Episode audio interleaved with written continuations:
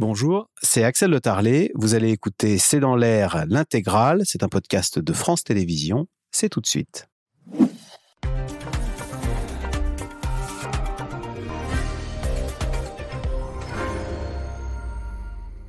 Bonsoir à toutes et à tous. La fronde des policiers s'étend. Marseille, Toulon, Avignon, Paris, partout des policiers cessent le travail pour ne plus traiter que les urgences. Ils protestent contre l'incarcération de l'un des leurs à Marseille. Un policier de la BAC mis en cause pour violence sur un jeune homme de 21 ans durant la nuit du 1er juillet. Mais la crise devient politique suite aux propos du directeur général de la police pour qui un policier ne devrait pas faire de prison préventive. Tollé à gauche et chez les magistrats qui rappellent que personne n'est au-dessus de la loi et dénonce le silence de Gérald Darmanin qui ne désavoue pas le patron de la police. Question, quels sont les ressorts de ce malaise des forces de l'ordre? Y a-t-il un fossé croissant entre police et justice Et puis comment interpréter donc cette déclaration du patron de la police qui estime qu'un policier ne devrait pas se retrouver en détention préventive? C'est le sujet de cette émission de ce C'est dans l'air intitulée ce soir Policiers en prison, la fronde et maintenant la crise. Pour répondre à vos questions, nous avons le plaisir d'accueillir Driss Youssef. Vous êtes docteur en droit public, spécialiste des questions de sécurité globale. À lire votre interview dans Le Point. Le ministre de l'Intérieur, dites-vous, est pris en otage par une police radicalisée. Audrey Goutard, vous êtes chef de service enquête et reportage à France Télévisions. Vincent Brengart, vous êtes avocat pénaliste. Je signale également votre tribune dans Le Monde. Et puis Jeff Wittenberg, journaliste politique à France Télévisions. Euh, on peut euh, vous retrouver pour l'interview politique au 4V tous les matins sur France 2 dans Télématin. Merci de participer à cette émission en direct.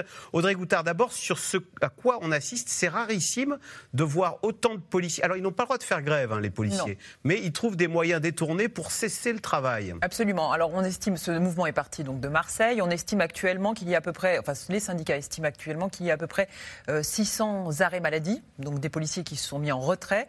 Et puis, d'autres policiers utilisent ce que recommandent les syndicats, c'est ce qu'on appelle le code 562.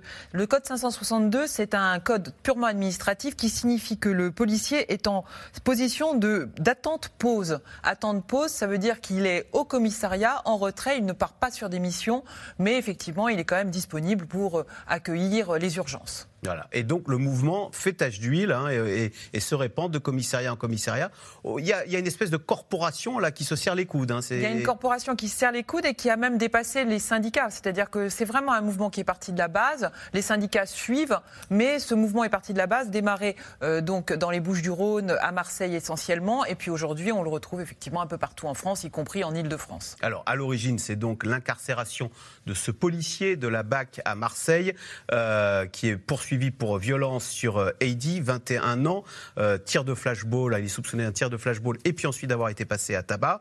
Euh, Driss Youssef, euh, alors comment interpréter cette sortie du directeur général de la police nationale? Donc c'est le patron des policiers qui a dit lundi, et c'est là où la crise s'est envenimée, dans Le Parisien, chez nos confrères du Parisien, qu'un policier n'avait pas sa place en prison pour de la prison préventive, c'est-à-dire en attente du jugement, que ça ne devrait pas euh, exister pour les policiers, la prison préventive. C'est vrai que le directeur général de la police nationale est quand même sous pression depuis maintenant quelques semaines et quelques mois. On voit bien des mobilisations de policiers quand même, notamment sur des manifestations. On peut parler des retraites, on peut parler des violences urbaines, et donc une mobilisation qui affecte considérablement le moral des policiers. On a des policiers, c'est vrai, qui déposent des arrêts maladie, mais pour de vraies raisons. Burn-out, on en a beaucoup parlé sur ce plateau des, euh, des suicides, et là le directeur général a bien compris ce qui était en train de se passer à Marseille et quelque chose effectivement qui monte depuis la base et qui prend euh, la corporation qui est syndiquée à plus de 90%. Ah. À plus de 90%. Et il n'avait pas d'autre alternative que d'aller sur le terrain hein, pour aller soutenir, comme il dit dans le vestiaire, avec la directrice centrale de la sécurité publique, les policiers, pour tenter de les réconforter et de faire cette sortie parce qu'autrement, il est lui-même en difficulté. Alors, le problème, c'est qu'il ne peut pas faire du en même temps Il ne peut pas effectivement dire, euh, bon, à la fois euh, je soutiens le policier, ça m'empêche de dormir, et puis dans le même temps, il faut qu'il euh, y ait des dispositifs. Un policier en prison, ça m'empêche de dormir, il a dit. Enfin, ouais, donc, ce policier en voilà. prison. Et, et- et donc, c'est c'est donc très difficile pour euh, le directeur général de, de la police nationale de maintenir cet, cet équilibre, d'autant plus qu'il y a le précédent, c'est-à-dire le policier auteur du tir sur le jeune Naël, on a vu ça donc à la fin juin, qui lui aussi a été placé en détention provisoire, et donc il y a quand même un ras-le-bol au sein de la fonction, au, sein des policiers qui se disent fatigués, qui se disent à chaque fois être traités presque comme des serpillères par la puissance publique, ou plutôt par l'autorité politique, la puissance politi- politique, parce que euh, ils, ils sont là pour essayer de contenir des manifestations qui sont euh, consécutives finalement à des politiques, et puis qui sont maltraités, ou en tout cas qui ne sont pas reconnus euh, à un moment donné dans les difficultés qui sont les leurs. Et donc ça génère des tensions importantes. Il ne faut pas s'y méprendre. Le directeur général de la police nationale, il parle non pas en son nom en réalité, mais au nom du ministre de l'Intérieur, qui lui-même ne s'est pas exprimé, n'a pas euh, désavoué, euh, n'a pas confirmé ou affirmé les propos de son directeur général de la police nationale. Et c'est bien ce que veulent aussi les policiers, c'est qu'il y ait aussi à un moment donné une position très claire euh, du politique plus que de l'administratif. Il n'empêche, Vincent Brengart, le chef de l'État et Éric Dupont-Moretti ont été très clairs. C'est une forme de. Alors, comment interpréter quand ils disent nul est au-dessus de la loi Ça veut dire, bah non, vous êtes des justiciables comme les autres. Ça, a provoqué un, tollé chez les magistrats, hein, cette sortie du directeur général de la police nationale qui dit un policier ne devrait pas faire de prison préventive. Ça a provoqué un tollé parce que euh, les magistrats ont eu le sentiment finalement d'être d'une certaine façon mis sous pression par un certain nombre d'expressions publiques, non seulement de la part de syndicats et désormais même de la plus haute hiérarchie euh, policière, euh, sous pression parce qu'on vient finalement tenter de critiquer une décision de justice et dire qu'un policier ne devrait pas être placé en détention provisoire même que la loi a été appliquée. Vous avez euh, des critères qui sont posés notamment par l'article 144 du Code de procédure pénale, c'est notamment le risque de concertation.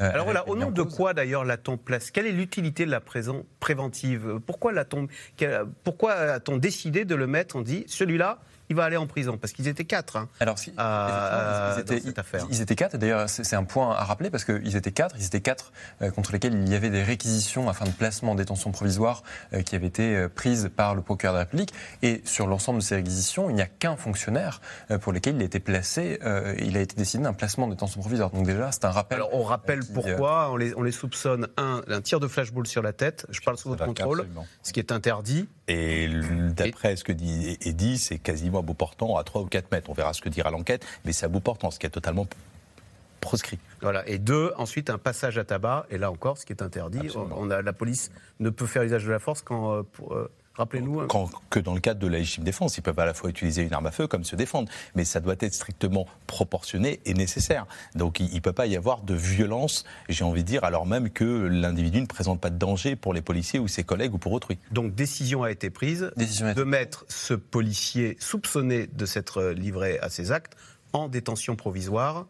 Tout à fait. Avec un- je rappelle aussi qu'il y a eu l'intervention de deux magistrats. Un premier magistrat qui a décidé euh, de la mise en examen, un juge d'instruction. Un juge d'instruction, c'est un magistrat qui est un magistrat indépendant euh, vis-à-vis notamment du procureur, de- enfin vis-à-vis du pouvoir exécutif, à l'inverse euh, d'ailleurs du procureur République. Et puis un deuxième magistrat, le juge des libertés de détention, est intervenu pour décider du placement en détention provisoire en vertu des critères qui sont posés par la loi et donc qui sont prévus par l'article 144 du Code de procédure pénale et qui sont notamment le fait d'éviter, euh, par exemple, une concertation avec les personnes mises en cause, le fait d'éviter aussi Le- que- qui se- on va dire ça, certes, se mettre d'accord avec alors, les autres qui se mettent, policiers. exactement, qui se mettent d'accord sur euh, Une version. une, une version, sur la manière dont euh, ont pu se, se dérouler les faits. Euh, et puis il y a aussi euh, des risques qui sont inhérents et qui peuvent être inhérents euh, à un- une risque de pression euh, sur euh, d'éventuels témoins euh, qui auraient pu être témoins de la scène. Il y a également la prise en considération du trouble à l'ordre public euh, que peut générer euh, le délit ou le crime euh, qui est susceptible euh, d'avoir été commis. Donc on voit véritablement que ce sont des critères extrêmement stricts qui sont posés par la loi. Donc à partir du moment euh, où euh, il n'y a absolument pas de dérogation prévue pour des fonctionnaires de police, on voit mal pourquoi est-ce qu'ils devraient euh, échapper euh, De à quoi je me mêle règles de droit commun. On dit les magistrats. Non seulement de quoi je me mêle, et il faut aussi indiquer qu'il y a même une circonstance aggravante pour les fonctionnaires de police, tirée précisément de la qualité de dépositaire de l'autorité publique. Donc c'est pour ça qu'il y avait véritablement une attente extrêmement forte autour de la prise de parole d'Emmanuel Macron, parce que si on rappelle aussi d'un point de vue constitutionnel, en vertu de l'article 64 de la Constitution, c'est le garant de l'indépendance de l'autorité judiciaire. Donc par conséquent, évidemment... Que il a été très clair, hein. il, il a été de la loi. Nul n'est au-dessus de la loi, et il est précisément dans son rôle de garant euh, et de gardien de l'indépendance euh, de l'autorité judiciaire, mais c'est vrai que sa prise de parole était attendue parce qu'il pouvait y avoir euh, un doute légitime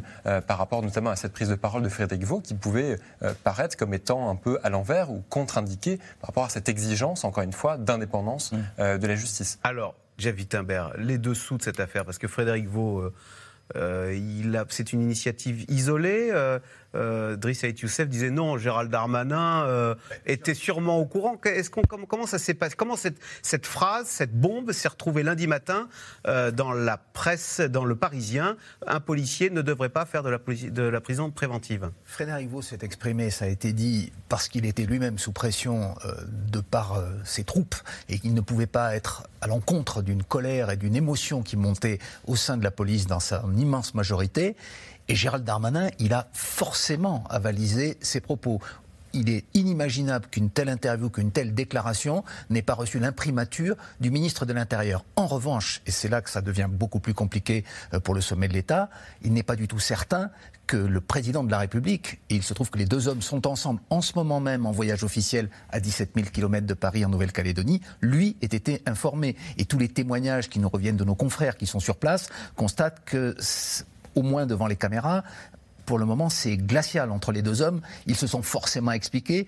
Euh, le président de la République a été quelque part mis devant le fait accompli euh, par cette déclaration. Hier, comme vous l'avez rappelé, il a dit euh, que nul en République n'est au-dessus des lois. La Première ministre, cet après-midi, a dit, je la cite, que la justice doit faire son travail. Éric Dupont-Moretti, lui également, a dit qu'il était normal que, que, que, les choses se passent comme cela et que nul n'était au-dessus des lois. On répète cette phrase. Mais en même temps, et c'est vraiment les limites, pour le coup, du en même temps. Le président dit qu'il entend l'émotion des policiers. Elisabeth Borne rend hommage au travail des policiers. Donc, ils sont vraiment aujourd'hui sur une corde raide, sur un fil que l'on a euh, Et puis Laurent que très rarement connu. Le, Laurent Nunez, le, préfet, de police de, Paris, Je partage les propos du directeur général de la police nationale. L'ancien co-ministre de, de, la sécurité publique avec Christophe Castaner. Donc, ce n'est pas n'importe qui. Laurent Nunez, c'est un policier qui a toute la confiance d'Emmanuel Macron. Emmanuel Macron, euh, il, est, pris au dépourvu. Lui, euh, qui aime être le maître des horloges et des déclarations, il est obligé un petit peu d'improviser euh, lorsqu'il voit que ce mouvement fait tache d'huile, comme on l'a dit au départ. Audrey Goutard, vous avez travaillé sur cette interview qui était accordée par le chef de l'État à France Télévisions lundi à 13h. Vous avez eu l'impression d'un président cueilli à froid et qui découvrait les propos de Frédéric Vaux le jour même et qui s'est venu paralyser, parasiter son intervention le jour même de son intervention à France Télévisions et TF1 à l'évidence, comme le dit très justement Jeff, et comme nous le nous relataient les journalistes politiques qui suivaient euh, le président, ça n'était pas prévu. Ça n'était pas prévu et ça n'était dans son allocution, il n'était pas prévu qu'il évoque effectivement l'ambiance policière actuellement euh, sur sur le en France. Donc euh, c'était c'était pas prévu, c'était pas programmé et d'ailleurs il a fait du en même temps, ce qui est sa marque de fabrique généralement dans les moments de grande crise. On comprend l'émotion des policiers. des policiers et en même temps, euh, voilà. L'une est au-dessus de la loi. L'une est au-dessus de la loi. Il faut parler aussi aux magistrats.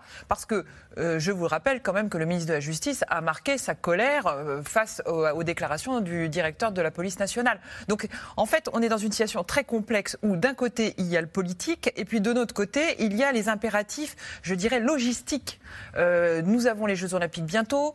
il y a d'autres manifestations à la rentrée, de manifestations sociales qui seront certainement dures et qu'il faudra gérer. Donc, donc effectivement, la police, elle doit être prête à agir, elle doit être prête à, fonctionner, à faire fonctionner notre État régalien. Donc la police en colère, pour, euh, pour un État, pour en tout cas actuellement, c'est une catastrophe. Ils ont peur d'une grève Bien sûr. D'une grève, entre guillemets, de la police qui fait qu'elle et on Elle ne serait plus là pour euh, faire tourner le pays. On a vu ces, dernières années la puissance, la montée en puissance des syndicats, que ce soit Alliance, que ce soit SGP Police. Euh, effectivement, ils s'autorisent, ces syndicats s'autorisent à des déclarations fracassantes, parfois qui sont un peu, certains diraient, et en tout cas euh, nos sources, bah, le gouvernement, etc., diraient borderline, comme on dit aujourd'hui. Le problème de la police, c'est la justice, c'est le syndicat Alliance voilà, en ce Sont des, ce, sont des, ce sont des propos qui sont très radicaux. Radicaux comme l'est en ce moment l'ambiance euh, au sein de la police. Donc ça, c'est un vrai problème pour l'État et c'est un vrai problème vu effectivement, comme je vous le disais, tous les programmes, tous les plannings de l'année qui vient. L'État est bien obligé de, de canaliser, de comprendre et de canaliser cette colère des policiers. Absolument, parce que le nul n'est au-dessus des lois ou de la loi a deux sens. Le premier, c'est dans le prolongement de l'article 137 du Code de procédure pénale qui fixe en réalité trois conditions, en tout cas de contrôle judiciaire. Le contrôle judiciaire, c'est classique. Il y a l'assignation à résidence sur surveillance euh, bracelet électronique et puis ensuite il y a la détention provisoire à titre exceptionnel. Et là, quand on lit, c'est vrai, les propos de l'avocat euh, du, du, jeune Eddy. Alors Eddy, c'est la victime. C'est la victime. De 21 ans euh, qui a perdu, éborgné, hein, et donc qui a été maltraité. En tout cas, la tempe, et qui a, et qui a eu effectivement deux opérations et qui est encore à l'hôpital. Et donc, quand il est entendu, l'avocat a des propos extrêmement durs contre les policiers, très très durs contre les policiers. Et donc, effectivement, face à ça, le magistrat instructeur et, et très certainement le JLD ont considéré que personne ne pouvait être au-dessus des lois, et encore moins ceux qui sont censés faire respecter la loi, et que c'est important de marquer. Le deuxième élément, c'est pour éviter d'ouvrir un nouveau chantier qui sera un chantier préjudiciable pour la République. C'est celui de dire il faut qu'on ait un dispositif qui permet de protéger les policiers, un truc un peu à part qui permettrait de traiter les policiers différemment. Or, on est très compliqué parce que l'article 6 de la Déclaration des droits de l'homme, c'est juste le truc contraire. Il faut traiter tout le monde de la même manière. C'est un traitement égalitaire pour tout le monde. Et donc, il faut éviter l'ouverture de ce nouveau chantier. C'est pour ça que Premier ministre, comme le garde des Sceaux, dit nul n'est au-dessus des lois et c'est pour tout le monde pareil.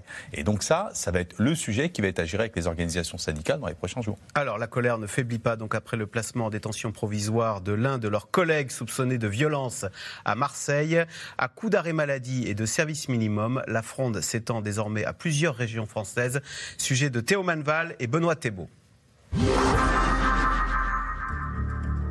Dans de nombreux commissariats de France, les mêmes scènes relayées par les syndicats. De policiers en code 562, le service minimum. Bureau fermé au public, ou presque. Bonjour. Bonjour, est-ce que le commissariat est ouvert? Oui, le commissariat est ouvert mais en dégradé, on prend des dépôts de plainte. Il serait plus d'un millier d'agents à s'être déclarés en arrêt maladie rien que dans les Bouches du Rhône pour dénoncer le placement en détention provisoire de l'un de leurs collègues, agent de la BAC de Marseille, soupçonné d'avoir tabassé un jeune homme au cours d'une nuit d'émeute. Une décision reçue comme un coup au moral par des policiers durement éprouvés, explique leur syndicat. Vous savez, dans les missions que nous, on est soumis à la violence, on est soumis au stress. Et quand vous n'êtes pas psychologiquement en état, j'irais presque vous dire qu'il vaut mieux ne pas travailler que devenir un danger pour soi-même ou pour autrui sur la voie publique. Parti de Marseille, le mouvement s'est donc étendu ces dernières heures. À Toulon, Nice, Bordeaux, en région parisienne gagnant la police judiciaire et les compagnies de CRS, sans qu'il soit possible de dire combien d'agents ont vraiment débrayé. Hier, ils ont reçu le soutien de leur patron en personne, le directeur général de la police nationale dénonçant lui aussi l'incarcération de l'agent marseillais. Le savoir en prison m'empêche de dormir. Je considère qu'avant un éventuel procès, un policier n'a pas sa place en prison, même s'il a pu commettre des fautes ou des erreurs graves dans le cadre de son travail. Déclaration choc qui a fait réagir jusqu'au sommet de l'État le président de la République hier, façon en même temps, tout comme sa première ministre en déplacement ce matin. J'apporte évidemment tout mon soutien, mes remerciements aux policiers qui ont été euh, très mobilisés tous ces ces dernières semaines et puis les mois précédents. Je pense qu'il faut que chacun ait conscience de la difficulté de leur mission. Ils ont pu faire face à des violences très fortes hein, tout au long de ces émeutes urbaines. Ensuite, il y a une décision de justice et il faut que la justice puisse aussi faire son travail sereinement. Les magistrats, justement, s'indignent de cette réponse de l'exécutif, pas assez ferme à leurs yeux les policiers, comme les autres, euh, sont soumis à la loi pénale et, euh, c'est de ça dont je parle quand je parle d'égalité devant la loi et c'est ça qui est très grave dans les propos euh, de Frédéric Vaux, c'est de remettre en question cette égalité devant la loi. Fait rarissime, le président du tribunal judiciaire de Marseille qui instruit l'enquête en cours s'est fendu hier d'un communiqué J'appelle à la mesure afin que l'institution judiciaire puisse poursuivre les investigations indispensables à l'enquête, à l'abri des pressions et en toute impartialité. Depuis 48 heures, en revanche, aucune prise de parole du ministre de l'Intérieur. En déplacement avec Emmanuel Macron en Nouvelle-Calédonie, le premier flic de France ne commente pas la fronde de ses subordonnés. L'interview du patron de la police a bien été validée par ses services, qui n'en auraient pas informé l'Élysée ni Matignon, de quoi susciter des questions au sein de l'exécutif, où l'on sait Gérald Darmanin déçu de ne pas être devenu Premier ministre. Est-ce qu'il est dans un mouvement d'humeur face au remaniement? Le voilà en tout cas engagé dans un face-à-face avec le garde des Sceaux, qui lui a défendu ses troupes avec vigueur ce matin. Comme d'ailleurs euh, l'a dit avant moi et avec force le président de la République, nul, je dis bien nul, n'est au-dessus des lois. La justice, euh, dans une démocratie, elle est indépendante. Elle a besoin de sérénité pour faire son travail et moi, je veille à ce que les magistrats de notre pays soient indépendants dans l'exercice du travail quotidien qui est le leur. Hier, le parquet de Marseille a annoncé l'ouverture d'une troisième enquête visant à nouveau des policiers après la plainte d'un homme de 22 ans gravement blessé à l'œil par un tir de projectile la nuit du 1er juillet. Alors, question téléspectateur de Rissa Youssef, c'est Alain. Euh, d'autres pays européens ont-ils les mêmes problèmes de fonctionnement entre leur police et leur justice? Non, moi je ne connais pas, en tout cas, de cas similaires de, pays européens. Après, ce qu'il faut regarder, c'est évidemment la spécificité, parce que c'est vrai que dans d'autres pays européens, vous êtes surtout sur des régionalisations, donc de, la police, en tout cas quelque chose qui se rapproche beaucoup plus d'un autre modèle qui n'est pas le modèle français, où on est dans une centralisation, dans une même hyper-centralisation. Après, la particularité de la police nationale, c'est que c'est une police qui est très syndiquée. On a plus de 90% euh, des fonctionnaires de police qui appartiennent à une organisation syndicale. Et donc, ça contribue d'une certaine manière à avoir un engagement, en tout cas un combat politique, et quelquefois contre des décisions, contre une institution judiciaire qui ne va pas forcément dans le, dans le sens ou qui est taxée de laxiste. Audrey Goutard, parce que les policiers disent, c'est incroyable, on nous dit que les prisons sont vides, sont pleines, euh, du coup on relâche des voyous, et nous on trouve de la place pour mettre un des nôtres euh, en prison. Alors... Bon, sur ce point-là, il faut être honnête, c'est-à-dire que les policiers ne vont pas dans les mêmes euh, cellules que le citoyen lambda. Euh, ah, Ils ont un traitement à part en prison? Ce bah, heureusement d'ailleurs, parce que ça leur permet de ne pas être euh, mélangés avec d'autres détenus qui leur chercheraient certainement des noises. Donc, par exemple, les, policiers sont souvent incarcérés à la santé, à la prison de la santé, dans un quartier, alors qu'on appelle communément le quartier VIP, mais ça n'est pas vrai. C'est un quartier où effectivement on met les personnalités et euh, notamment les policiers. Donc euh, ils ne sont pas mélangés à tous et ils ne subissent, ils ne sont pas euh, ils ne subissent pas, si vous voulez, la surpopulation carcérale. Donc ça, c'est pas, c'est pas, on peut pas, on peut pas mélanger ces, deux. Mais pour revenir à la question de votre téléspectateur, par exemple, le droit anglo-saxon est très différent. C'est-à-dire qu'il y a, on l'a vu dans les séries américaines, vous avez le procureur et à la main du procureur, vous avez les policiers. Il n'y a pas de juge d'instruction. Donc le système est, fait de telle sorte, si vous voulez, que le fonctionnement police-justice ne se déroule pas du tout de la même manière. Est-ce qu'on a, euh, euh, Vincent Brengart, au fond de ce, de ce problème, c'est qu'il y a des accusations. Les policiers ont l'impression que les magistrats, les juges sont laxistes. Et qu'en gros, eux, ils attrapent et que les juges relâchent. Est-ce que c'est le fond du problème ou de la suspicion ou de la, comment dire, de la, mésentente ou du malentendu entre ces deux institutions? En tout cas, ça, fait déjà quelques, quelques années que, ce discours est de plus en plus présent, euh, notamment euh, au sein d'un certain nombre de, syndicats, cette justice laxiste. Euh, ce problème, le problème de la police, c'est la justice. Et c'est vrai que. C'est Alliance qui avait dit ça. Alliance qui avait, qui avait dit ça. Et on a le sentiment finalement que ce qui, ce qui, est très original et ce qui est assez inédit dans la période que nous traversons, c'est qu'on a le sentiment finalement que ces différentes revendications et que ces différentes prises de parole un nombre de syndicats sont peu à peu en train de véritablement gagner du terrain. Euh, et je dirais, et je pense que d'ailleurs, euh, cette expression euh, de la part de Frédéric Vaux ne peut pas être dissociée précisément de ce qui s'est passé ces derniers mois dans ces expressions qui ont été montantes. Donc, d'une part, il y a une critique de laxisme de la police, et de l'autre part, ça sert d'autant plus, si je puis dire, le discours inverse, qui consiste à dire, à partir du moment où un fonctionnaire de police est mis en cause, bah, ça montre bien qu'il y a une forme d'incohérence de ce système dont on vous a dit par ailleurs qu'il était laxiste, et donc qu'on avait déjà critiqué par ailleurs. Donc on voit que ce sont finalement les, deux revers d'une même, pièce, même si évidemment il, pourrait y avoir aussi une contradiction en fait de se dire, bah, vous voyez bien que la justice n'est pas laxiste, que de fait elle a décidé d'un placement en détention provisoire, mais eux précisément de répondre à cette interrogation en prétendant qu'il y aurait finalement un, régime et un traitement particulier qui aurait été réservé à l'encontre de son de police. Et simplement, euh, il, faut, aussi euh, indiquer que euh, les affaires dans lesquelles des policiers sont placés en détention provisoire sont exceptionnellement rare. C'est-à-dire que lorsque vous avez euh,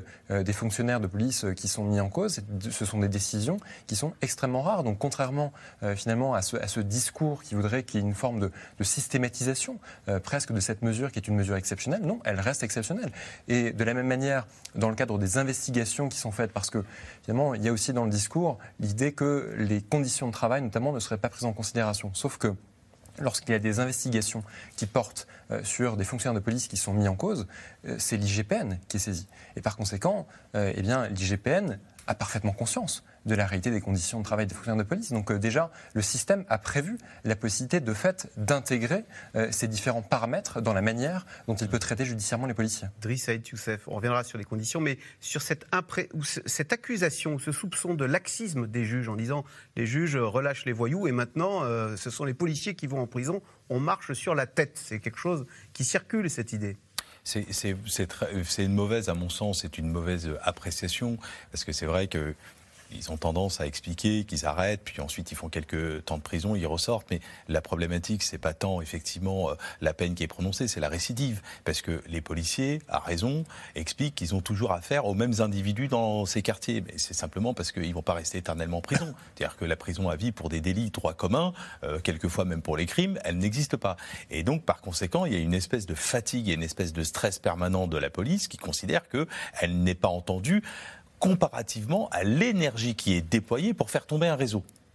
Sauf qu'aujourd'hui, l'institution judiciaire, le juge qui est complètement indépendant, ne va pas donner la même peine pour un guetteur que pour un dealer ou une tête de réseau. Et donc il faut aussi comprendre que la prison telle qu'aujourd'hui, parce que le ministère de la Justice, c'est la justice judiciaire, l'administration pénitentiaire. Et aujourd'hui, quand on parle d'une taux de surpopulation carcérale de 110 jusqu'à 150%, pour un juge envoyé un individu, un primo-délinquant ou un délinquant en prison, c'est à peu près la certitude qu'il va récidiver. Et donc, est-ce que c'est la solution Prison, école du crime, c'est ce que... Bien sûr, vous avez des taux de récidive qui dépassent 60%. Chez les mineurs, on a de plus en plus de mineurs en prison. Et donc aujourd'hui, la prison ne constitue assurément pas une solution à une réparation et encore moins à une, à une lutte contre la récidive. Et donc les policiers, quelquefois, ont du mal aussi à entendre ce discours parce qu'ils sont confrontés, il faut le reconnaître, à des difficultés du quotidien, c'est-à-dire avec des gens, avec des individus qui les malmènent au quotidien, qui les caillassent, et c'est très compliqué.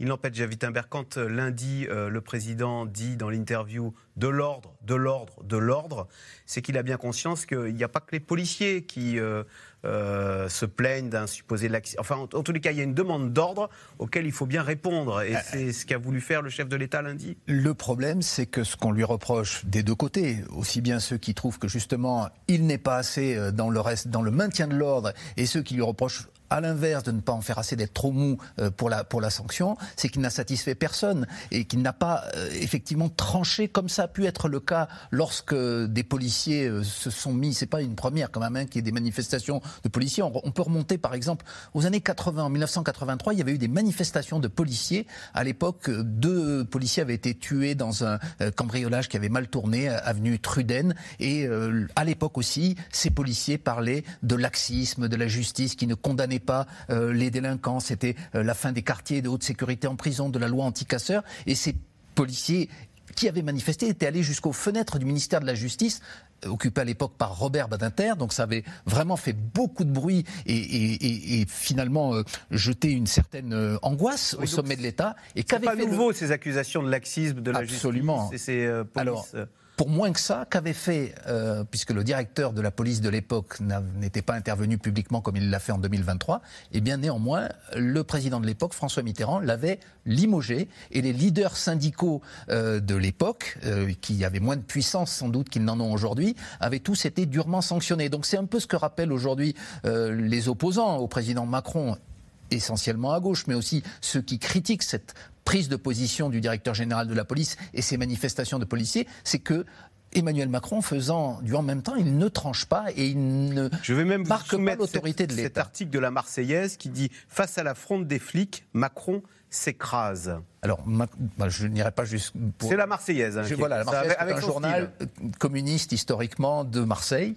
Et il y a- il y a aussi quelque chose qu'il faut quand même noter dans cette. euh, on en a parlé au début de l'émission. C'est le rôle de Gérald Darmanin, qui effectivement ne parle pas, mais qui a forcément avalisé, qui a validé euh, l'interview euh, de, de son directeur général de la police nationale. Il faut se souvenir que Gérald Darmanin, les premiers mots qu'il a prononcés dans la cour du ministère de l'Intérieur, place Beauvau, lorsqu'il a succédé à Christophe Castaner, qui lui était contesté par les syndicats de, policiers, il avait dit, je le cite, je défendrai tout ce qui peut être défendu, je soutiendrai tout ce qui peut être soutenu. Je suis le premier d'entre eux en parlant des forces de l'ordre. Gérald Darmanin, il faut se souvenir aussi que le 19 mai 2021, il s'était joint à une manifestation de policiers en colère à la suite de, la, mort d'un policier également. Donc il a vraiment je ne vais pas employer une expression triviale, mais il est un peu entre deux chaises, si vous me passez l'expression, et c'est très compliqué pour lui à la fois de désavouer euh, son, ses- son bras droit, ou en tout cas un homme qui, qui- qui dépend de lui, et d'affirmer euh, son, son,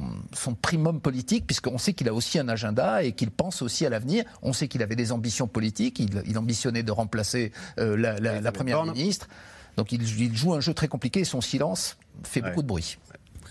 Elisabeth, Elisabeth, euh, Audrey Houtard. Et l'attitude de Gérald Darmanin fait penser, euh, moi je me souviens pour l'avoir suivi en tant que ministre de l'Intérieur, à Nicolas Sarkozy. Nicolas Sarkozy Bien qui sûr. s'est toujours positionné en premier flic de France.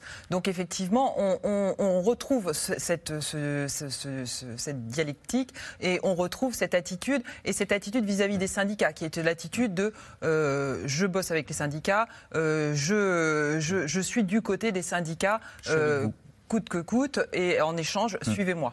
Et donc, c'est une attitude qu'on a rencontrée. Et ce qui est Est-ce étonnant, qu'elle c'est est que payante finalement, électoralement hein bah, Il faut on a vu le résultat pour Nicolas ça, Sarkozy. Ça l'a mené à l'Élysée. On a vu le résultat pour Nicolas Sarkozy. Néanmoins, d'un point de vue de la société, on voit bien que cette attitude de Nicolas Sarkozy, qui avait été très claire à l'époque, de soutien absolu de ces, de ces policiers, eh bien, on retrouve la même crise dans la police aujourd'hui. Donc, on se rend compte que finalement, euh, en une, plus d'une dizaine d'années, ben, Les choses n'avancent pas. Alors, 900 policiers ont été blessés lors de émeutes. Énième épisode de violence après les Gilets jaunes, les activistes ou encore les Black Blocs. L'une de nos équipes a recueilli le témoignage de Vincent Danel. C'est un CRS basé à Béthune, grièvement blessé le 1er mai dernier alors qu'il avait été détaché à Paris pour sécuriser une manifestation. Entretien de Léa Dermidjian et Marion Devauchel. Le 1er mai dernier, lors de la manifestation parisienne, il est 18h30, place de la Nation. Les policiers lancent la dispersion du cortège sous les jets de divers projectiles quand tout à coup, l'un des leurs reçoit sur la tête un morceau de poteau de signalisation. Nous avons retrouvé le policier blessé. Il a accepté de nous raconter ce qu'il a vécu. Je sens la barre, de- enfin le projectile, je le sens, euh, arriver sur, me- sur mon casque. Et ensuite, euh, plus de son, plus d'image, je perds connaissance. euh, je me relève au moment où on est euh, à proximité des flammes. Là, je, sens cette euh, chaleur. Je dis aux collègues, relève-moi, relève-moi, relève-moi. Donc là, on me relève et on s'en va en sécurité où euh, j'ai les premiers, soins, les, les premières constatations. Ces blessures, traumatisme crânien, douleurs cervicales et dorsales. Après plusieurs heures à l'hôpital, les douleurs physiques laissent alors place à la prise de conscience. Quand on voit les autres, images où le collègue prend un cocktail Molotov euh, et qui, euh, qui, part, qui part un peu en torche humaine, voilà, on dit finalement, ce qui m'arrive, c'est moindre mesure euh, comparé à d'autres collègues. Mais ouais, on, ressasse. On est seul dans sa chambre, on repense à ce qui, ce qui s'est passé. Les blessures de Vincent Danel lui valent une vingtaine de jours d'arrêt de travail. Au moment de reprendre du service, ses proches appréhendent. J'ai été déposer ma fille euh, le matin au lycée. Ses premiers mots avant de quitter la voiture, ça a été euh, Papa, tu te mets derrière, je veux pas que tu sois devant, je veux pas qu'il t'arrive la même chose. Donc, moi, on va dire, on passe dessus puisque c'est mon métier, je connais les risques. Mais mon épouse et les enfants, Je dirais qu'eux sont un petit peu plus choqués de ce qui a pu arriver. On pourrait assimiler ça à des familles de militaires qui partent sur un terrain d'opération extérieure, un terrain de guerre, puisque bah, malheureusement les militaires en, perdent en payent des fois un, lourd tribut. En activité depuis 2002, Vincent Danel a vécu les gilets jaunes et déjà des débordements. Mais il y a deux mois, il dit avoir fait face à un déchaînement de violences inédits, physiques mais aussi verbales. En face de nous, dans les manifestations, on est les, putes à Macron. Voilà. Je suis désolé. Euh, on, sert la République, on ne sert pas une personne. On se retrouve comme les éponges en fait des, gouvernements successifs, puisque c'est nous qui sommes opposés à la, grogne euh, dans les manifestations, quelles qu'elles soient. À un moment, sur la, manifestation du 1er mai à Paris, on avait dans le dos le resto qui brûlait. On a entendu face à nous, et pas qu'une seule personne, les personnes qui nous chargeaient, qui avançaient sur nous. Donc nous, on reculait, et on les a entendus dire on va griller du poulet. Donc c'est bien ce que ça veut dire. C'est euh, ils veulent qu'il y ait un, flic qui meurt lors des manifestations. Donc euh, c'est plus de la détestation, oui, c'est de la haine. C'est de la haine. Même après l'épisode du 1er mai, le brigadier n'a jamais songé à rendre l'uniforme. Fidèle à sa vocation, il s'accroche à d'autres souvenirs. Quand on est intervenu, maintenant ça date un peu, mais on n'oublie pas les attentats euh, sur Paris. Euh, voilà, on était euh, ovationnés, on était des héros pour, pour, pour les gens. Quoi. les gens venaient vous, vous, vous taper sur l'épaule, vous embrasser. voilà, ça c'est plaisant. Ça, permet de faire la balance justement de temps en temps avec les, les violences, même si cette situation arrive très peu souvent par rapport aux violences. Donc la balance, il faudrait que de temps en temps se rééquilibre un petit peu. Le brigadier Danel a repris du service, mais le traumatisme, lui, est toujours là. Alors le policier est suivi pour soigner son corps et son esprit, encore meurtri.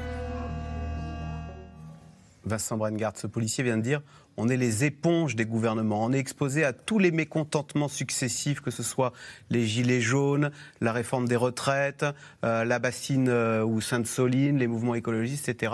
Ils sont surutilisés au fond, euh, ces Enfin, ils se retrouvent de plus en plus surutilisés ils sont clairement surutilisés, en particulier depuis ces dernières années où vous avez véritablement une succession euh, de, crises et de menaces qui sont aussi des menaces exceptionnelles. Euh, depuis 2015, vous avez déjà une aggravation de la menace terroriste, avec notamment l'état d'urgence qui a été décrété sur le territoire, qui a amené une mobilisation accrue euh, des forces de l'ordre.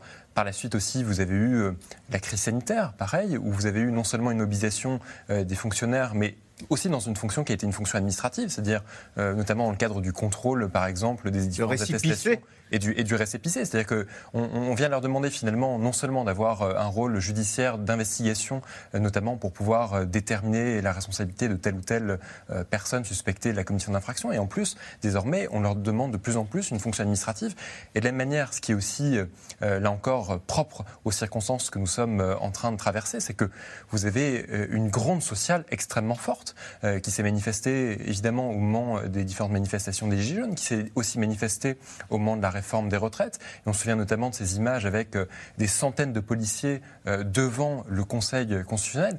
Et, et on peut avoir le sentiment finalement que les policiers ont été présents là où le pouvoir public n'a pas véritablement apporté de réponse politique. C'était la critique d'Olivier Faure. Il disait au fond, pour faire passer sa réforme des retraites, le gouvernement, plutôt que de miser sur la négociation, il a misé sur les policiers en disant, bah eux, ils vont faire barrage et ils vont éponger, la colère. Il a, misé sur les policiers, ce qui explique aussi mieux les déclarations qui sont faites aujourd'hui par un certain nombre de responsables publics, parce qu'ils savent parfaitement que d'une certaine façon, c'est aussi une forme de contrepartie euh, que de reconnaître euh, les conditions de travail. évidemment qu'on ne peut qu'être ému, si je puis dire, d'un placement en détention provisoire à partir du moment où ce placement en détention provisoire intervient après une plus forte mobilisation euh, liée à ces différents facteurs. Mais le risque, c'est celui de la confusion. C'est-à-dire que là où on doit reconnaître effectivement les difficultés de conditions de travail. En revanche, on doit aussi rappeler un principe qui est un principe fondamental, c'est celui de l'égalité euh, devant la loi, euh, et que par conséquent, des fonctionnaires de police, lorsqu'ils commettent euh, des infractions ou lorsqu'ils sont suspectés, ne doivent pas échapper à la justice et doivent au contraire être jugés et, doivent, être, doivent faire l'objet d'investigation même titre que d'un policier citoyen. Audrey Goutard, question de Michel. Mon fils a abandonné sa formation de policier car il a l'impression que la police devient une cible plutôt qu'une institution respectée. Euh, donc le, fils de Michel, s'il avait été policier, quel aurait été son parcours? Il aurait une formation, puis après on l'aurait catapulté euh, bah, dans des endroits euh, compliqués. Par définition, un policier va souvent là où il y a un problème. Alors d'abord parce qu'on a besoin de plus en plus de policiers. On compense aujourd'hui effectivement un manque de policiers qui avait été décidé par les précédents gouvernements. Il aurait eu une formation plus courte euh, que la formation initiale. On a changé euh, le mm. temps de formation, donc il serait sorti assez rapidement. Donc comment interpeller, comment utiliser son arme, c'est ça Ça, la formation est très complète. Euh, en école, effectivement, de police, on apprend effectivement tout ce que vous dites, on apprend aussi la déontologie, on apprend, on apprend à être un policier exemplaire. Ensuite, il se serait retrouvé euh, parce que c'est comme ça, mais c'est comme ça pour les profs aussi, dans les quartiers plutôt difficiles. Il n'aurait pas eu le super poste euh, hyper pépère euh, dans le sud de la France. Vous voyez, il serait retrouvé dans une zone. Comme dans, comme dans l'éducation nationale, les jeunes recrues, on les envoie faire leur classe là où c'est le plus dur. Et pourquoi pas? Et pourquoi pas, si effectivement ces zones, parce que c'est passionnant de travailler dans les zones euh, prioritaires, ça aurait pu être passionnant, mais le problème, si vous voulez, c'est qu'aujourd'hui, comme il y a une vraie défection des services publics, que finalement les policiers sont les derniers remparts, c'est un terme un peu galvaudé, mais c'est quand même une réalité, sont les derniers remparts de la République dans certains quartiers où il n'y a plus de postes, où il n'y a plus de services publics, où il n'y a plus rien finalement. Donc effectivement, il aurait été bah, le seul représentant de l'État. Donc oui, effectivement, il aurait été plus une cible qu'autre chose. Ensuite, eh bien, euh, on se rend compte effectivement aujourd'hui. Mais une cible, alors euh, quand on est une cible, on se défend. Donc ça, ça veut dire qu'ils sont le doigt sur la gâchette, les, policiers au 20 Alors on se rend compte aujourd'hui, si vous voulez, moi, pour avoir été longtemps sur le terrain, etc., j'avais parfois l'impression que c'était un peu la bande des policiers contre la bande des, euh, des dealers, sachant que ce sont les policiers qui ont le droit et qui sont respectables. Les dealers ne le sont pas. Mais quelque part, quand même, c'était de très jeunes hommes face à de très jeunes hommes. Donc c'était, c'est effectivement très compliqué. Et moi, j'ai toujours admiré le sang-froid des policiers. Parce que quand j'étais sur le terrain, on était dans des situations extrêmement difficiles où les policiers se faisaient caillasser assez régulièrement. Parce qu'effectivement, il y avait un trafic de stupes, ils recevaient des frigidaires. Euh, je me souviens de, ce moment où, effectivement, tout à coup, du, 16e étage, un frigidaire est tombé euh, à quelques mètres de nous et les policiers m'expliquant que c'était leur quotidien. Et, je pense et je sais même que la situation ne s'est pas améliorée. Donc, effectivement, les policiers sont dans des zones extrêmement difficiles. Et c'est amusant parce que j'en discutais récemment avec trois vieux policiers. Il y en a un, euh, deux qui étaient d'anciens patrons du RAID et un troisième euh, qui avait connu euh, la police d'antan. Et je lui leur demandais, mais est-ce que vous avez déjà sorti votre arme? Est-ce que vous avez déjà tiré sur des gens? Et il y en a un qui réfléchit, qui me dit, bah, la seule fois où j'ai tiré dans ma vie, c'était sur Mesrine. Vous voyez, ça remonte. Et les deux autres qui avaient été des policiers du RAID, qui avaient traversé les périodes les plus difficiles euh, de la police d'intervention, n'avaient jamais tiré sur quiconque. Donc, si vous voulez, et je leur disais, mais c'est quand même extraordinaire. Et ils me disaient, mais non, mais nous, on était des policiers d'élite. Nous, on était des policiers avec euh, des process, avec euh, effectivement des, des, règles très précises. Un policier en banlieue, un jeune policier dans une cité en banlieue, etc., oui, il a tout ce qu'il a appris à l'école, mais il, est, un peu lâché. Il est lâché en pleine nature, très objectivement, même s'il a un très bon chef au-dessus de lui, même s'il a des camarades autour de lui. Ils sont lâchés en pleine nature. Mmh. Euh, Driss Youssef, pourquoi y a-t-il autant de suicides dans les rangs de la police? Plus, c'est pas l'image qu'on a du policier hein, qui, est, qui représente les forces de l'ordre, donc est quelqu'un euh, qui tient le coup, quoi. Hein. Oui, alors, vous avez quand même une, une trajectoire qui est une une trajectoire qui a complètement désorganisé la police et les policiers. On se souvient des, euh, euh, révision générale des politiques publiques, c'était Nicolas Sarkozy supprimer 10 000. François Hollande est arrivé et dit oh, finalement on va recréer 10 000 ce qui a fait supporter une charge à l'administration qui est une charge très compliquée parce qu'il fallait que l'administration se redéploie pour recruter 10 000. On a divisé, parce qu'on voulait du bleu sur la voie publique, on a divisé par deux le temps de formation. Et on a mis sur la voie publique, on a mis finalement des gamins qui quelquefois arrivaient de province, quand je dis des gamins, ils ont 21 ans, et on les mettait effectivement dans des territoires très compliqués, qui quelquefois pour un certain nombre de policiers étaient dans une logique de mimétisme par rapport à ceux qui contrôlaient. Donc c'était extrêmement compliqué. Puis je ne vous parle même pas du taux d'encadrement, qui était considérablement fait, parce que François Hollande, il n'a pas créé 10 000. Il a créé une partie et puis il a redéployé d'autres postes pour créer des effectifs. Et donc, du coup, vous, aviez un gardien de la paix qui était, euh, qui était le, gardien de la paix, c'est le premier échelon, qui était le plus gradé, puisqu'il y avait un ADS, un adjoint de sécurité, et puis il y avait un stagiaire. Donc c'est extrêmement compliqué quand vous patrouillez à la Courneuve et que vous êtes, vous, très très jeune, le chef, euh, le chef d'équipe. Et donc, vous avez accumulé à ça, vous avez quand même un travail qui est considérable, une mobilisation. Au 31 décembre 2022, je crois que le stock d'heures supplémentaires, c'est 14 millions. 14 millions d'heures supplémentaires, ce qui correspond à peu près à 8, équiv- à 8900 euh, équivalents temps plein travaillés, ce qui compte à peu près 185 millions d'euros. De, de- de- Et donc à ça, c'est beaucoup de surcharge. On a évoqué une société de plus en plus violente, ou en tout cas une partie de la société. Des vacances annulées, on est lâché Les, dans la nature. les vacances annulées. Et donc ça, y compris pour des policiers qui montent de province, qui sont quelquefois sans attache, et quand ils ont une attache, beaucoup de divorces dans la police. On parle des policiers, il y a eu à un moment donné beaucoup de suicides dans la police. Un dispositif a été mis en place, dit Sentinelle, qui permettait de recruter environ 2000 personnes dans les commissariats, sauf qu'on n'a pas 2000 personnes. Si on en a 1000, c'est bout du monde. Et puis euh, dans les 800 quelques personnes qu'on doit avoir, c'est la plupart du temps des commandants ou des, commissaires. Donc le gardien de la paix ne va pas se confier à son commandant ou à son commissaire pour dire qu'il va mal. Puis c'est très mal vu d'une certaine manière dans la police aussi. Donc ça c'est aussi un autre facteur. Et puis il il faut pas oublier les conduites addictives. On parle, c'est vrai, des policiers qui suicident à raison. Il faut les aider, il faut les accompagner. C'est un métier qui est très difficile. Et puis il y a ceux qui ne se suicident pas, mais qui sont suivis pour des conduites addictives. Drogue, alcool, ah oui, ça existe beaucoup. Et beaucoup plus qu'on ne peut l'imaginer. Et donc on a aujourd'hui une police qui est une police qui va, c'est vrai, pas très bien. Et puis Conjugué à ça, vous avez beaucoup de départs. Vous avez, je crois l'année dernière, c'est environ 25 000 policiers et gendarmes qui ont quitté la police et la gendarmerie. À ça, il faut recruter parce qu'on a des départs en retraite et, et les prochaines années jusqu'en 2030, vous allez avoir un cap qui va être un cap important. Il va falloir compenser ceux qui partent en retraite et ceux qui démissionnent. Et donc il va falloir recruter, beaucoup recruter. Le problème, encore une fois, c'est que vous n'avez pas beaucoup de formateurs. On cherche beaucoup de formateurs. La loi d'organisation et de programmation du ministère de l'Intérieur, c'est vrai, elle est ambitieuse, elle dit 15 milliards pour doubler le temps de formation, pour recruter beaucoup de formateurs. Mais euh, le temps qu'elle se mette en place et le temps d'avoir des policiers sur la voie publique qui sont accompagnés, qui ont un minimum de vie sociale, bah, c'est pas pour demain. Alors, les récentes émeutes l'ont tragiquement rappelé. Près de 20 ans après 2005, la question des rapports entre la police et les jeunes de banlieue reste brutalement posée. Entre précarité et sentiment de discrimination, le divorce semble plus que jamais consommé. Reportage en banlieue lyonnaise de Juliette Coulet, Diane Cacciarella avec Juliette Vallon. À Vaux-en-Velin, une banlieue défavorisée de Lyon, il n'y a jamais eu autant de monde dans cette banque alimentaire. Allez-y, servez-vous, légumes. Depuis septembre dernier, 150 bénéficiaires en plus à gérer. Alors Anne-Marie, la patronne, doit s'adapter. Vous voyez, on est obligé de mettre un sens unique avec des personnes avec des barrières pour pouvoir gérer le flux euh, du, euh, le gr- de- du grand nombre de bénéficiaires qui rentrent dans l'épicerie l'après-midi. Ici, les légumes sont à 50 centimes le kilo. De quoi aider les clients dont le reste à vivre ne dépasse pas les 5 euros par jour. On a de plus en plus de remerciements de familles, de mamans qui nous disent mais maintenant je peux donner trois fois par jour à manger à mes enfants. Je ne pouvais plus. Enfin, j'ai pu recommencer à donner un petit déjeuner, un repas de midi, un repas du soir à mes enfants. Beaucoup de mères célibataires sous le seuil de pauvreté qui n'arrivent pas à joindre les deux bouts et qui se passeraient bien des critiques du gouvernement sur la manière d'éduquer leurs enfants. Ça devient compliqué de nos jours, de, de faire en sorte d'éduquer, d'éduquer son enfant euh, dans de bonnes conditions. Quoi. Pourquoi? Bah avec, euh, bah Je pense qu'il se révolte, il se révolte, comme je vous ai dit, l'inflation, le, le, le manque d'occupation, on ne se sent pas écouté. euh. Tu ne dois pas frapper un enfant. Si tu le frappes, il va t'appeler la police. Si tu fais quelque chose de mauvais, il va... donc qu'est-ce que tu peux faire?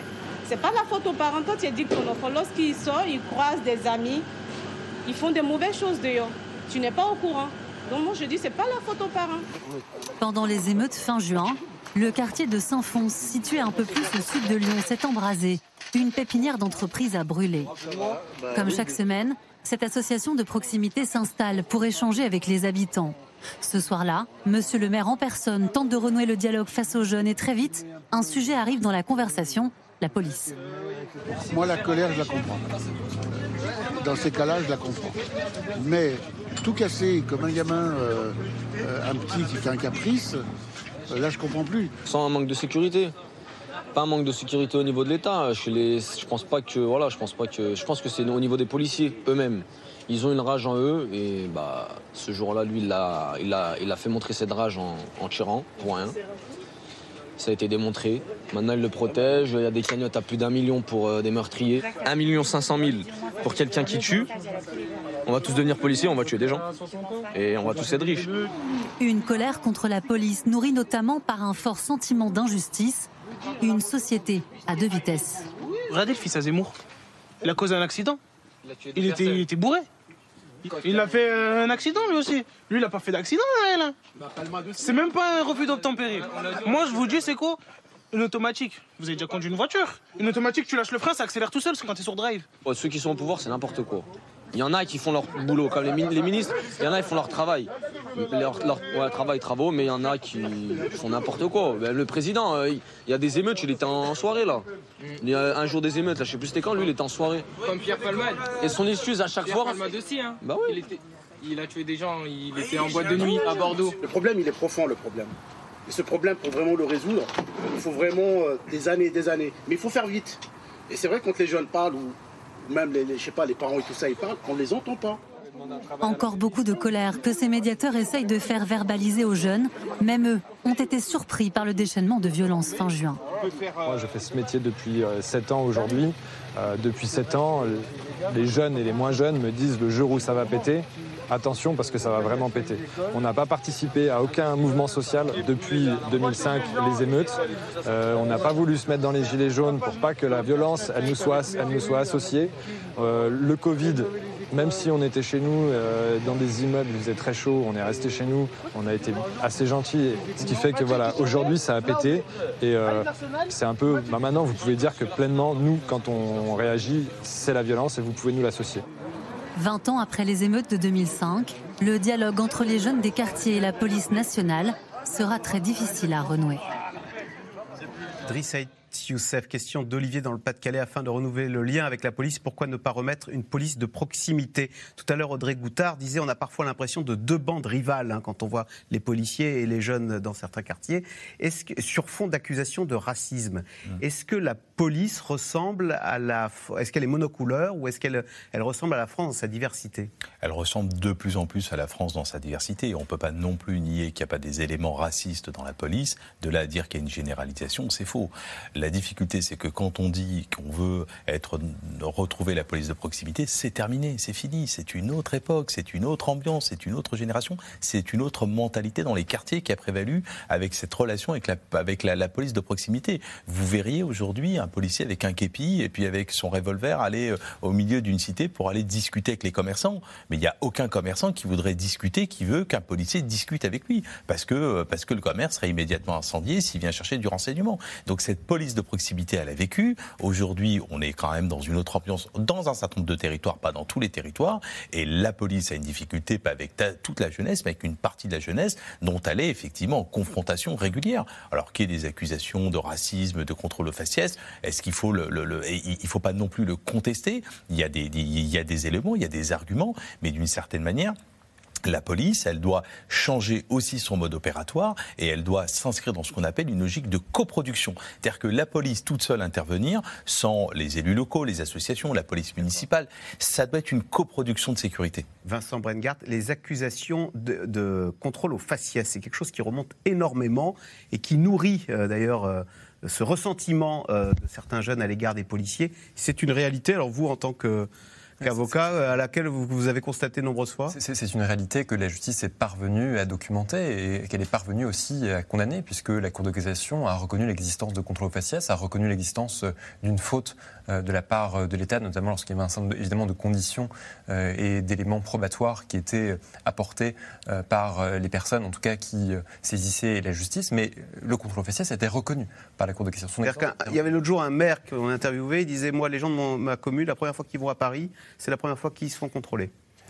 Euh, dans le métro ou dans le RER, paf, les contrôles se multiplient à l'endroit des habitants de ma commune. C'est- une, réalité, et encore une fois, qui a été prise en considération par la justice. Et de la manière, lorsque vous regardez euh, notamment des rapports d'autorité administrative indépendante comme le défenseur des droits, il a pu aussi pointer euh, l'existence de faits de racisme, notamment dans certaines sections, notamment dans certains territoires de la République. Donc c'est vrai que si ces, ces affaires-là peuvent permettre aussi de poser véritablement ce débat, effectivement, il ne s'agit pas de généraliser, de dire que tous les policiers sont racistes, ça n'aurait strictement aucun espèce de sens, mais c'est aussi interroger ce que disent ces jeunes, lorsque aujourd'hui ils craignent d'être contrôlés, lorsqu'ils ont le sentiment qu'ils font l'objet de contrôles qui sont parfaitement humiliants, parfaitement vexatoires, et doit être aussi pris en considération, je veux dire, ce qu'on leur offre en termes, en termes républicains, c'est-à-dire euh, quel modèle on leur propose, qu'est-ce que la, République leur propose comme modèle. Et je pense que si nous ne répondons pas à l'ensemble de ces interrogations, alors nous ne ferons qu'empirer, qu'aggraver la crise que nous traversons. Audrey Goutard Il y a une réalité, euh, ni vous ni moi ne nous faisons contrôler. Donc euh, la réalité, c'est que vous êtes jeune, euh, vous avez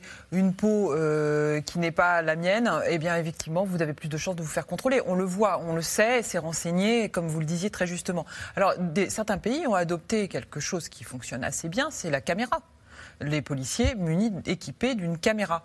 Une caméra qui permet de protéger, enfin en tout cas, de, de protéger relativement, d'objectiver les choses lors d'un contrôle, tant pour le policier que pour la personne contrôlée. Parce qu'effectivement, ça permet au policier de, bah, de se défendre s'il veut, s'il souhaite se défendre, s'il est accusé euh, injustement, et au- au- à celui qui se fait contrôler de se, de se prémunir effectivement d'un contrôle qui déraperait. On- dans certains, enfin, on imagine que dans la majorité des cas, ces caméras pourraient fonctionner. Et en tout cas, elles éviteraient peut-être effectivement de voir tant de, de vidéos qui se font aujourd'hui euh, et qui par, par des voisins, par des piratés, voisins, etc. qui reviennent en boomerang. Et qui, et qui reviennent en boomerang et qui montrent ce que la police ne veut pas montrer. Ouais. Euh, Jeff Wittenberg, lundi, le chef de l'État n'a pas parlé d'immigration euh, quand il a évoqué ces émeutes euh, du mois dernier, de la fin juin, contrairement à la droite qui a vu l'échec de l'intégration. hein. Parce que précisément, il ne veut pas faire de lien.